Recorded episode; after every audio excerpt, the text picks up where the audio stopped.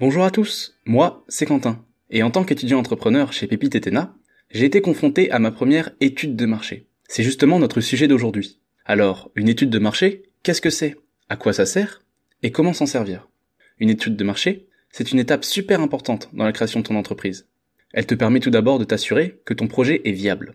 Tu imagines bien que si tu te lances sur un secteur hyper concurrencé par de grosses boîtes, tes chances de succès seront faibles. Idem si tu te lances sur un secteur déjà en train de décliner. Le but de ton étude de marché est d'obtenir un maximum d'informations sur ton futur secteur d'activité, tout en y analysant l'offre et la demande. On cherchera d'abord à en savoir plus sur la demande. Ainsi, tu vas pouvoir par exemple répondre à des questions comme quels sont les besoins de la population et leur motivation pour acheter? Quelles sont leurs préférences? Que pense-t-il de l'offre proposée par les concurrents?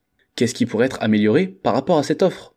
Tu vas aussi pouvoir établir un profil client en te demandant quelles sont les caractéristiques de la clientèle que tu vises. Où habitent-ils? Quel âge ont-ils? Quelles sont leurs habitudes de consommation? Combien gagnent-ils? Etc.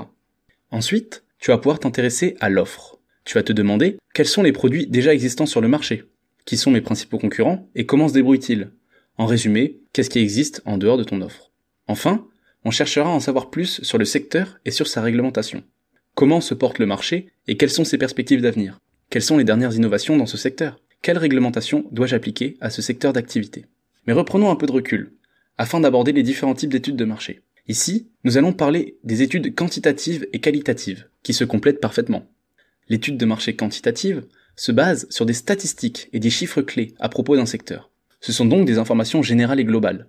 Le problème de ce type d'étude de marché, c'est le manque de précision. On a des informations qui sont correctes et qui concernent beaucoup de personnes, mais qui restent trop vagues. C'est là qu'intervient l'étude de marché qualitative.